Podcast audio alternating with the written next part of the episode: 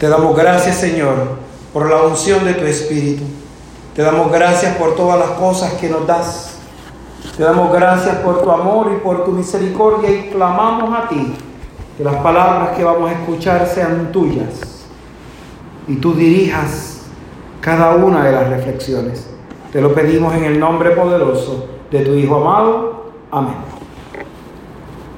Mis hermanos y hermanas, agradezco a todos y a todas los que están sintonizando a través de Facebook Live de la Iglesia Luterana Misionera y también de coinonía.tv. También aquellos que no, los escuchan nos están escuchando a través de Radio Luterana, radioluterana.org.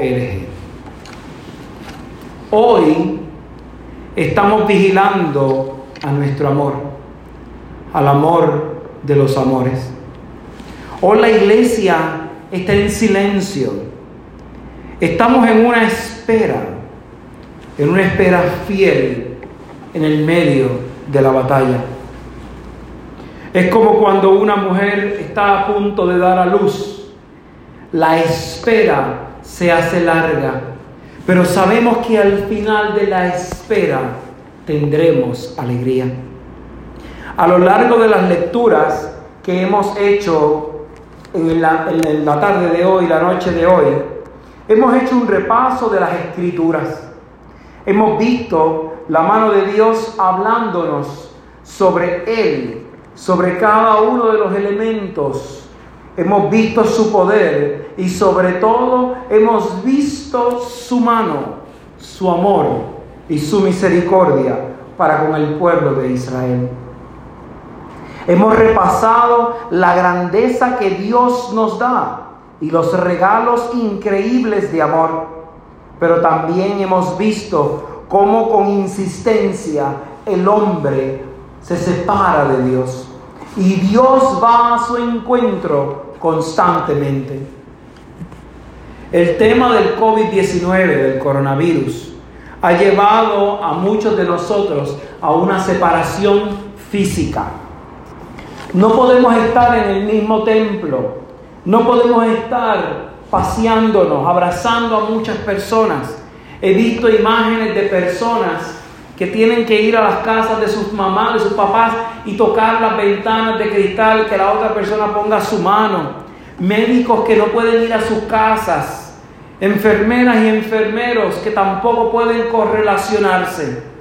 Esta separación física lamentablemente ha sido una marca importante en medio de nosotros. Tenemos muchas personas lejos de nosotros. Pero a pesar de la distancia entre los que podemos destacar, sabemos que esa distancia que nos lastima, sabemos las ganas que tenemos de abrazar, de reír, de llorar juntos, y que ha sido un proceso extremadamente doloroso para muchas personas. Aún esa separación de estas circunstancias nos ha estado enseñando. Dios aprovecha cada una de las circunstancias de la vida para enseñarnos. Nos ha estado enseñando que las imágenes del dolor de la humanidad, el dolor que estamos viviendo en este momento, probablemente es el mismo dolor y la misma separación que se ha creado a lo largo de la historia entre Dios y el ser humano. Cuando hacemos las cosas que nos da la gana, como nos da la gana. Y cuando nos da la gana, creamos un conflicto inmediato, creamos una separación inmediata. No es que Dios se va lejos de nosotros, pero si nosotros elegimos separarnos de Dios. Elegirnos, elegimos mantener distancia aunque sabemos que esa distancia no es buena, es como cuando usted está con su pareja peleando, usted sabe que lo ama, pero decide mantener esa distancia a ver si la otra parte recapacita. Entramos en una distancia peligrosa con Dios. Estamos entrando en una peligrosa distancia de la cual hoy somos testigos por medio del coronavirus que no es buena, que no es saludable. La distancia con los que usted ama. la distancia con lo que usted aprecia, en un día como hoy, usted la logra entender. Dios quiere unirse contigo y conmigo. Dios quiere tener cercanía, quiere tener comunión. Pero aún dentro de esta comunión y de esta cercanía, el ser humano insiste y se sostiene que de verdad Él sabe lo que hace. Y como sabemos lo que hacemos, entendemos que esa distancia con Dios es necesaria. Esa distancia la crean nuestros pecados, las cosas que hacemos fuera de la voluntad de Dios y cuando no alineamos nuestras vidas a lo que Dios nos está pidiendo. Escucho frases que separan, que marcan, pero escucho también frases en este tiempo del coronavirus que estamos separados, pero nos volveremos a encontrar. Cada vez que veo un video o una imagen en las redes sociales que dice que nos vamos a volver a encontrar, veo también esas palabras, las palabras que hoy usted y yo estamos meditando en esta noche santa. Son palabras que Cristo nos ha proclamado a lo largo de nuestras vidas. Estamos lejos, pero ¿sabes qué? Nos vamos a volver a encontrar. Él sostiene la esperanza de que tú y que yo estemos otra vez en esa comunión perfecta, en esa comunión amorosa, en esa comunión increíble con Él. Esa comunión que no nada ni nadie puede romper y que Él necesita. Esta es la noche de la que estaba escrito. Es la noche en donde nos reencontramos con Dios, donde nos dejamos afuera del templo o afuera de nuestras casas nuestras faltas de respeto a Dios, nuestros pecados, nuestras cosas que nos debilitan. Y abrazamos al Dios que nos está esperando, al Dios de todo consuelo, al Dios que nos anima. A lo largo de mi vida he sentido esa sed increíble de conocer y profundizar sobre Dios. Creo que desde pequeño me encanta leer y leía constantemente, leía biografías, leía, leía la Biblia, leía cosas que me acercaran a entender sobre Dios. Y era una sed que tú, esa sed a veces que tú sientes que bebes agua y agua y agua y no puedes saciar. Pues esa sed de, conocer y profundizar sobre Dios y de Dios es algo que nosotros necesitamos para reparar nuestra relación con Él. Y no es que Dios la tenga que reparar, sino que nosotros podamos aprender e internalizar lo que vivimos ayer, que a los pies del madero es el lugar más alto que nosotros podemos estar. Los novios, cuando usted se hace novio de alguien, y pasa más en la parte de novios, usted tiene esa intención de conocer sobre esa otra persona.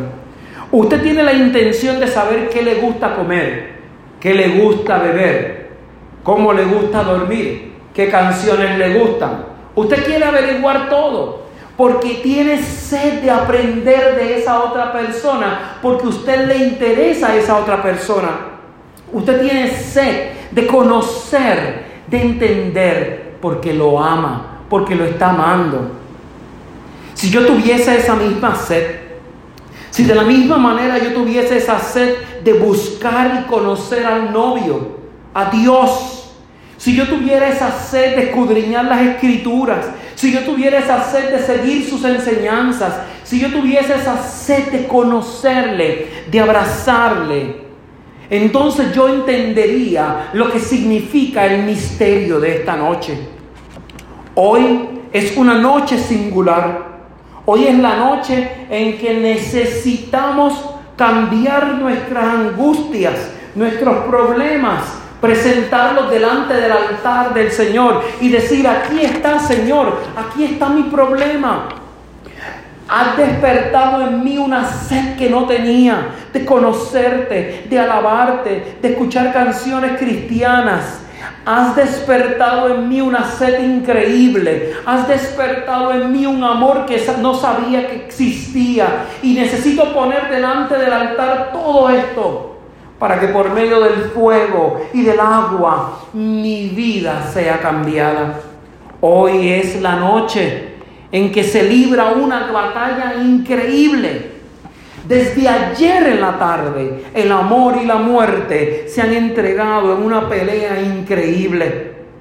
En la primera ocasión, la muerte pensó que destruyó al amor. La muerte pensó que ganó y comenzó a celebrar. El amor no se dio por vencido y lo seguía intentando e intentando e insistía e insistía. Hasta que hoy el amor se enrolló las mangas. La muerte estaba celebrando, venció al Dios Todopoderoso, al Dios Altísimo, pero no contaba con que el amor se estaba enrollando las mangas para tomar su último aliento.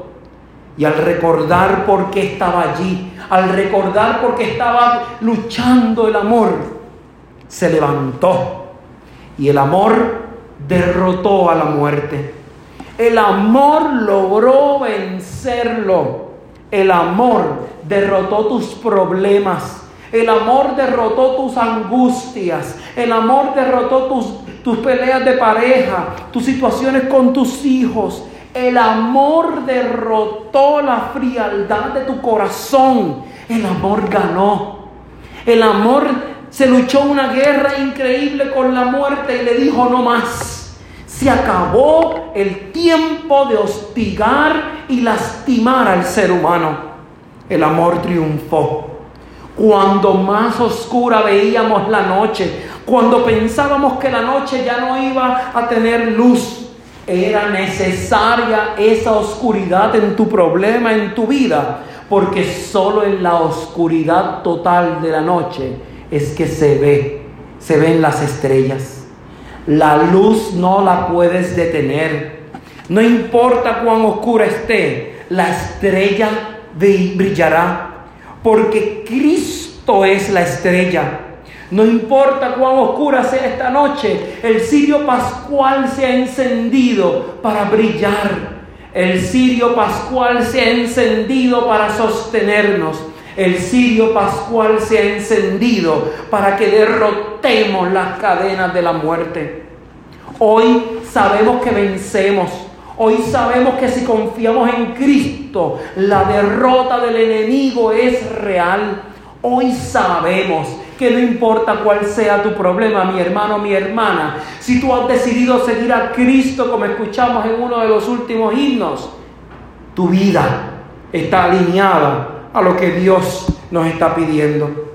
Hoy sabemos que la victoria es posible. Hoy sabemos que si confiamos en el Rey, si creemos que la gloria de Cristo se va a dar en ti y en mí, Hoy sabemos que esta noche santa no fue en vano.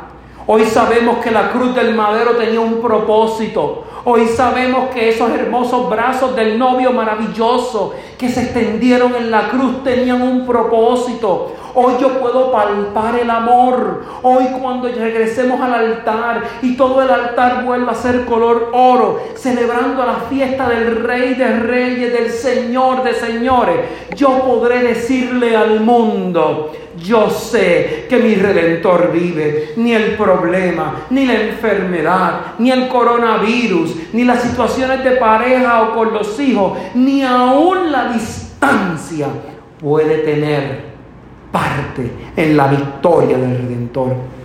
Hoy mi Señor ganó. Hoy mi novio ganó. Hoy mi novio defendió una única batalla.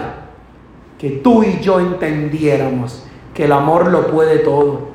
Aunque tu noche se vea negra, oscura, que tú no veas nada, tú puedes proclamar que mi redentor vive y mi redentor va a triunfar y mi redentor va a seguir. Yo vigilaré con el novio el tiempo que sea necesario porque yo sé que Él ganó y Él no se va a dar por vencido. Mis hermanos y hermanas, yo no me voy a dar por vencido. Tú no te vas a dar por vencido ni por vencida, porque sabes que Dios es bueno. Dios es bueno y para siempre es su misericordia. Que el Señor les bendiga abundantemente.